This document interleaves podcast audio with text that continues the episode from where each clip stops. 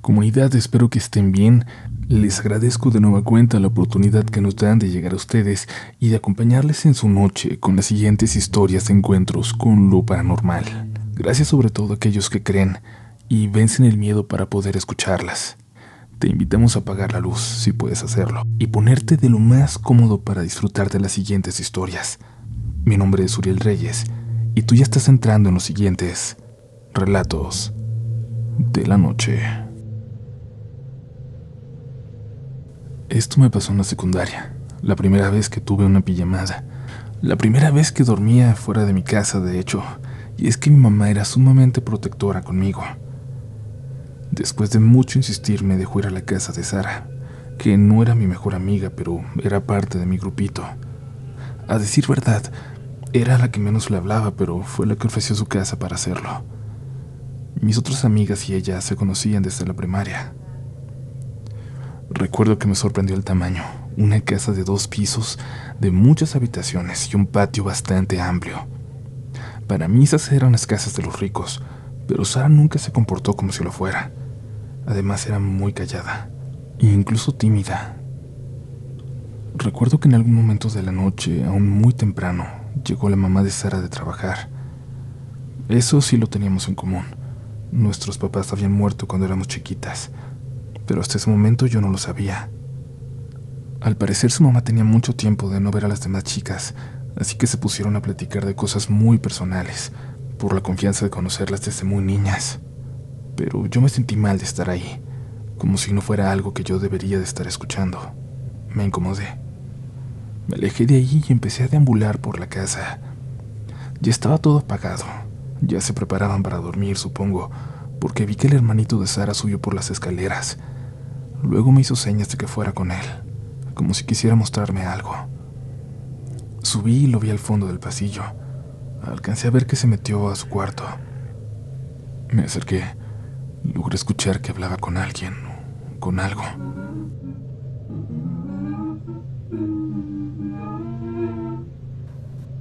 Dentro escuché lo que parecía ser la voz de una mujer que apenas si podía distinguirse. La puerta estaba entreabierta en la oscuridad estaba el niño. Su silueta se veía al fondo de la habitación.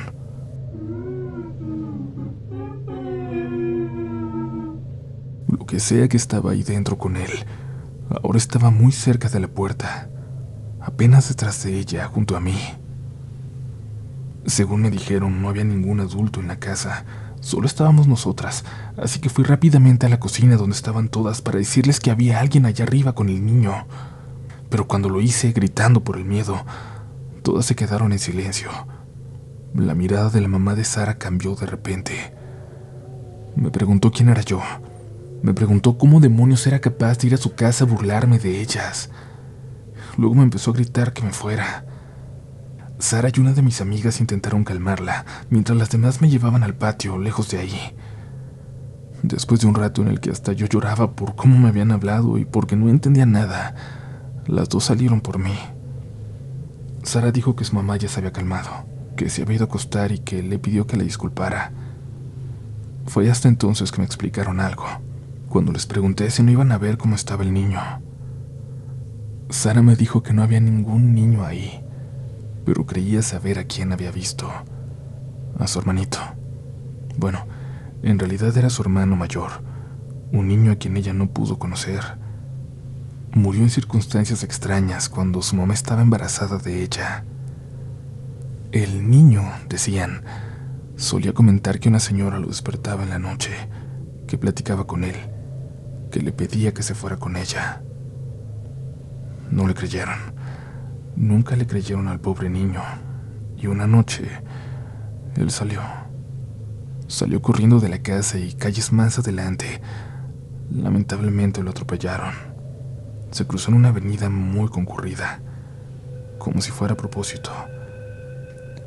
Y la depresión, la culpa de no haberle creído, terminó matando un par de años después a su padre. Sara dijo que en ocasiones escuchaba una voz de mujer en el cuarto del niño, vacío desde su muerte. Una voz gutural, apenas distinguible. La describió muy similar a aquella que yo acababa de escuchar.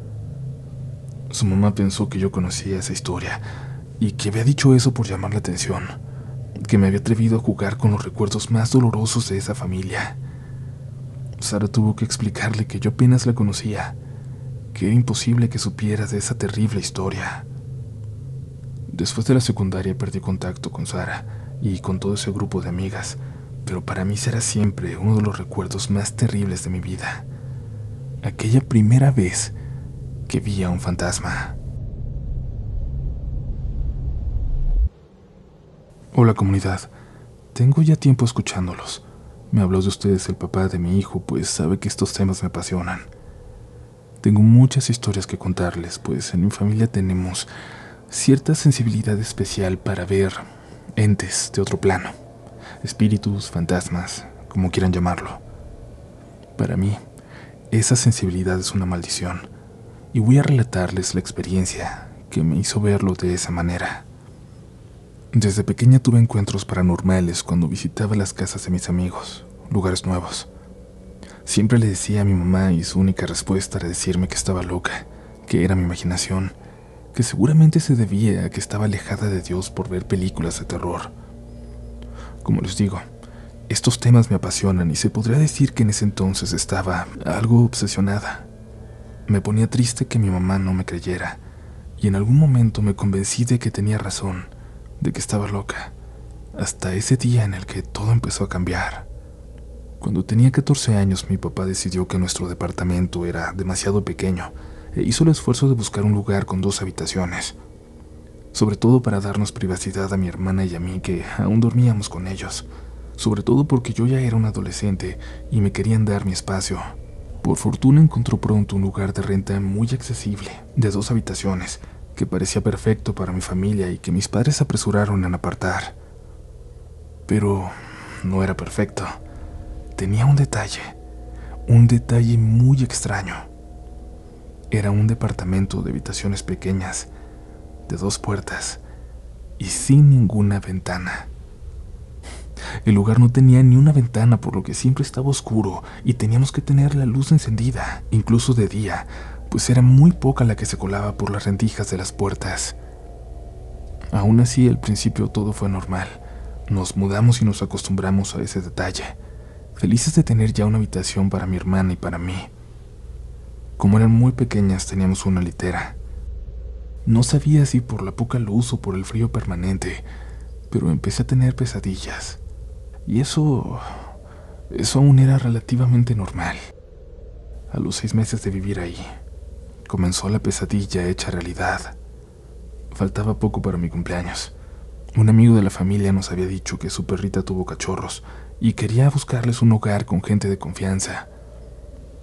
Como yo siempre había deseado tener un perro, le dije muy segura que yo quería uno.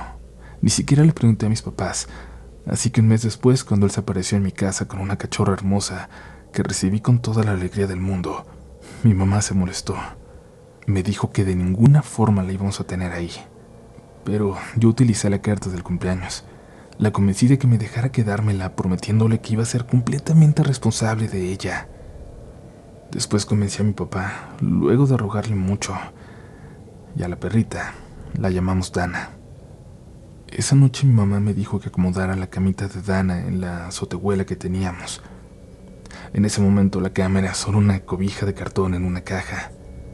La dejé ahí tranquila y me fui a dormir. Pero ya entrada la noche comenzó a llorar y mi mamá me despertó para que fuera a verla. Me quedé en la azotehuela largo rato con ella pero cada que me levantaba para irme, ella empezaba a llorar. Así que ya muy cansada en la madrugada me la llevé conmigo a mi cuarto y la acomodé ahí para que durmiera conmigo. Y así fue a partir de entonces. Dana dormía conmigo acomodada a mis pies. Ella estaba tranquila y a mí me daba paz también el sentirla en todo momento, hasta una noche en la que de la nada la escuché gruñir, enojada. La llamé pero no me hacía caso y al sentarme en la cama me di cuenta de que gruñía hacia un rincón cerca de la puerta. Encendí la luz y la pobre empezó a ladrar desesperada, como si hubiera alguien saliendo de la habitación. Seguía algo con la mirada y se ponía entre la puerta y yo, como protegiéndome. Lo peor fue que la pobre comenzó a hacer eso cada noche, tanto que al final nos fuimos acostumbrando como si fuera solo una manía de Dana. Una madrugada en la que mi papá se fue como siempre a las 5, yo me levanté para prepararme para irme a la secundaria. Mi hermana también se levantó porque acompañaba al trabajo a mi mamá, que estaba cerca de su escuela. Mi hermana se levantó, se vistió y se fue a desayunar, y yo me quedé arreglándome. Era un adolescente y pasaba mucho tiempo con el enchinado de pestañas y el brillo labial. Era muy importante para mí quedar perfecta. Mientras me arreglaba puse la radio en un volumen muy bajo y bailaba y cantaba frente al tocador cuando de pronto sentí algo. Me invadió esa sensación extraña como cuando alguien te mira fijamente.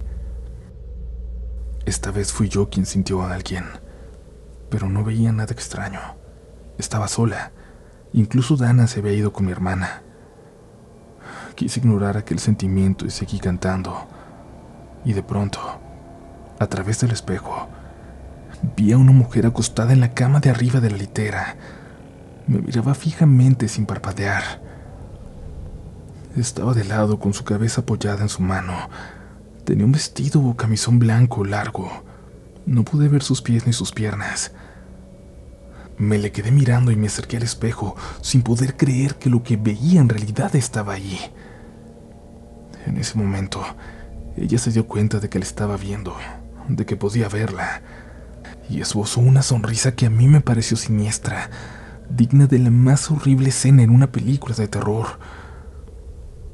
Sus ojos brillaron como le brillan a los perros en las fotos, y yo grité por instinto y salí corriendo hasta la cocina donde estaba mi mamá y mi hermana, pero antes de llegar me topé a mi mamá que venía corriendo después de escucharme gritar. Me preguntó preocupada qué estaba pasando. Le dije que había una mujer en el cuarto, en la cama de mi hermana, que seguía ahí.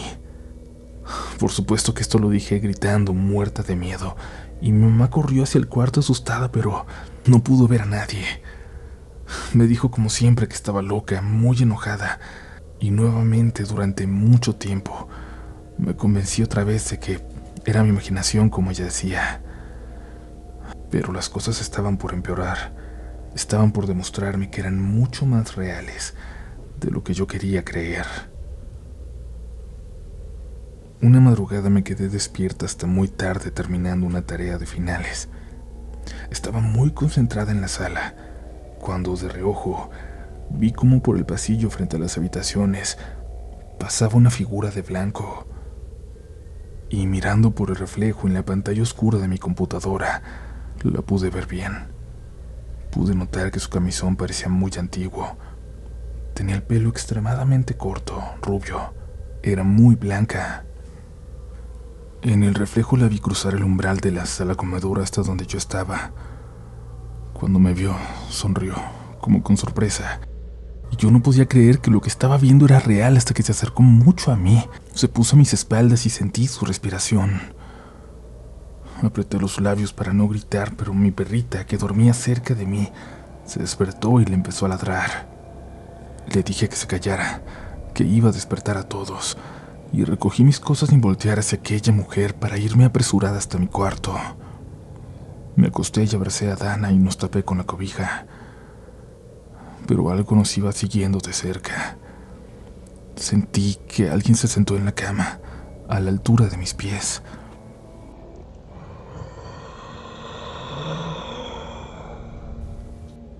Apreté los ojos Dana gruñía y se revolcaba intentando salir, pero yo la abracé y le tapaba su boquita con miedo de lo que le pudieran hacer. Le pedía muy bajito que se quedara conmigo, por favor. Así estuvimos debajo de la cobija hasta que me quedé dormida. Pero a partir de esa noche, empecé a sentir cada madrugada como alguien llegaba y se sentaba. Se quedaba por largo rato ahí, y yo no me atrevía a moverme por miedo a lo que pudiera pasar si se daba cuenta de que estaba despierta. Siempre inmóvil, siempre rezando, abrazando a mi perra que parecía dormir mejor cuando la tapaba conmigo. Recuerdo muy bien esa tarde en la que me quedé dormida al llegar de la escuela, cada vez más cansada por lo poco que dormía durante las noches. En un momento en que desperté a medias, en que estaba en ese punto en que no estás ni dormida ni despierta, escuché claramente una voz, pero extremadamente clara. Me decía que no tuviera miedo, que me estaban cuidando, que cubriera los espejos y no tuviera miedo. Sentí que una mano helada me recorría la mejilla. La sentí claramente, entera. Los dedos. Sentí cómo movió el pulgar de un lado a otro.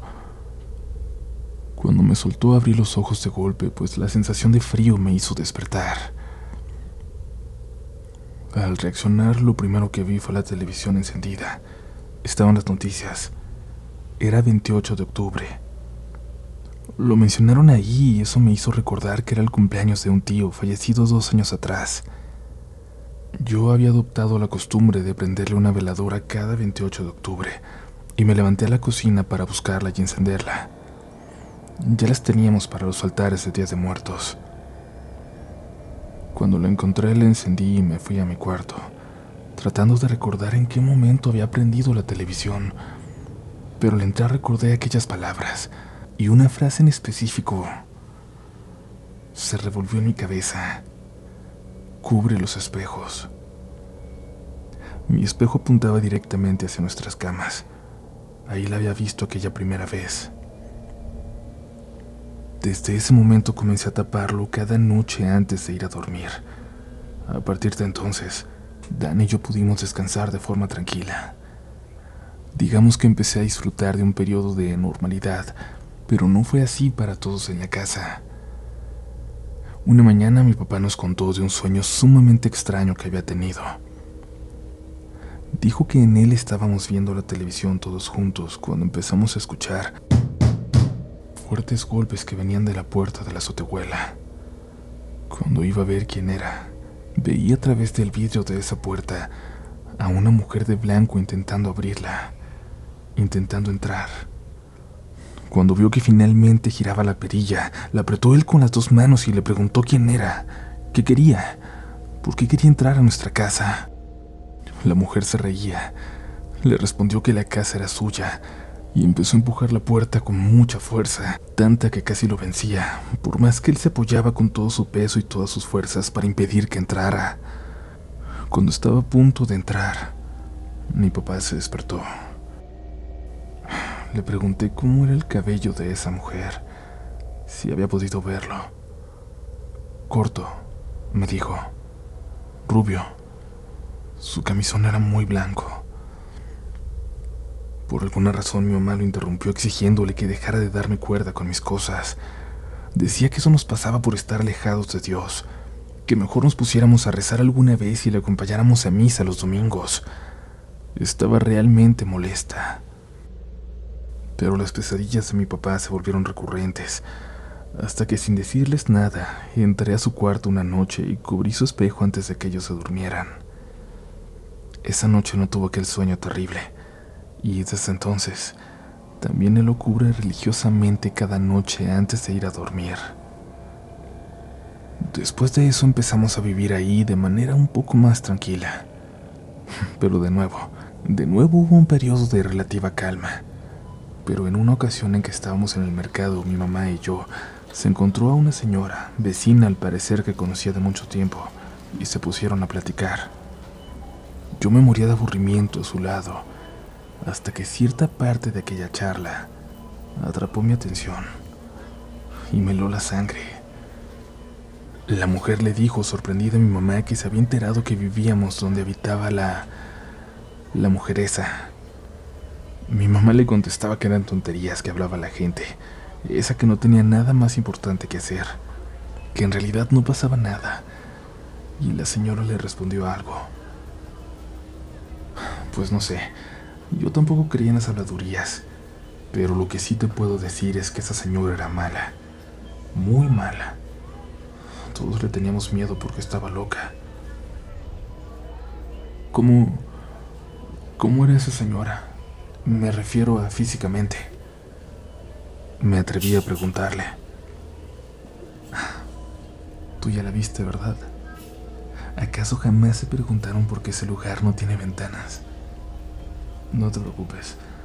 Todos los vecinos la veíamos en sus pijamas. Veíamos todas las cosas horribles que hacía cuando estaba viva. Y tanto se lo repetíamos a su esposo, y él tanto se negaba a creerlo. Que terminó cerrando todas las ventanas para que nadie la viera. Lo que veíamos que hacía, no me atrevo a decírtelo, pero sí te voy a decir cómo era. Muy blanca, alta, tenía el pelo cortito como de hombre y se lo pintaba rubio. Si has visto a la mujer que les rentó la casa a tus papás, te va a parecer conocida. Y es que la que se la renta es su hija. Aquella era una mujer tan mala que incluso sus hijos le temían. Tanto, de una forma tan terrible que la terminaron dejando sola. Y así pasó sus últimos días. Sola en ese departamento donde ahora ustedes viven. Dicen que durante sus últimos días escuchaban cómo caminaba de un lado a otro de la casa.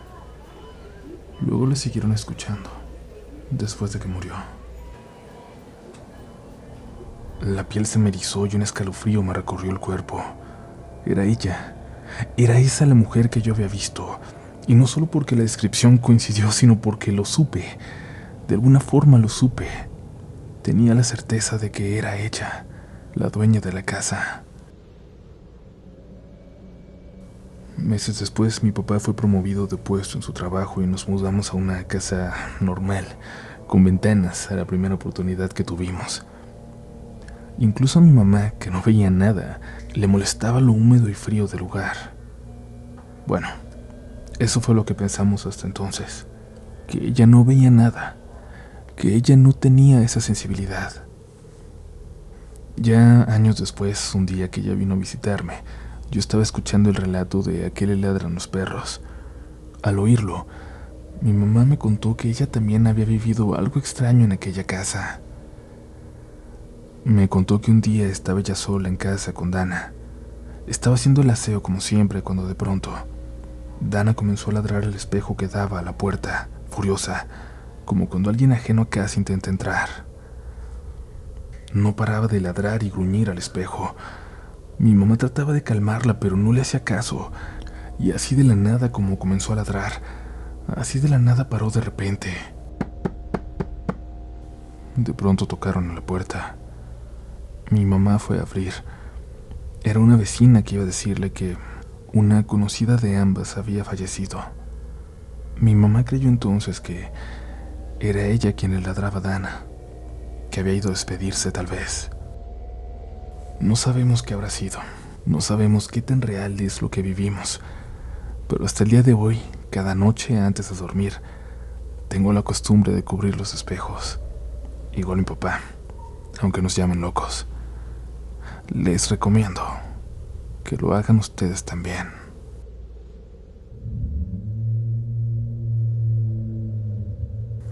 Esperemos que puedan dormir bien, comunidad. Esperamos que sean lo suficientemente escépticos para que si tienen un espejo en su recámara, viendo hacia su cama, lo dejen descubierto. Seguramente no va a pasar nada, pero sí, sí, bueno, quizás sean el siguiente protagonista de relatos de la noche. ¿Quieres regalar más que flores este Día de las Madres? The Home Depot te da una idea. Pasa más tiempo con mamá plantando flores coloridas, con macetas y tierra de primera calidad para realzar su jardín. Así sentirá que es su día todos los días. Llévate tierra para macetas Bigoro por solo $8.97 y crece plantas fuertes y saludables dentro y fuera de casa. Recoge en tienda y sigue cultivando más momentos con mamá en The Home Depot. Haces más, logras más.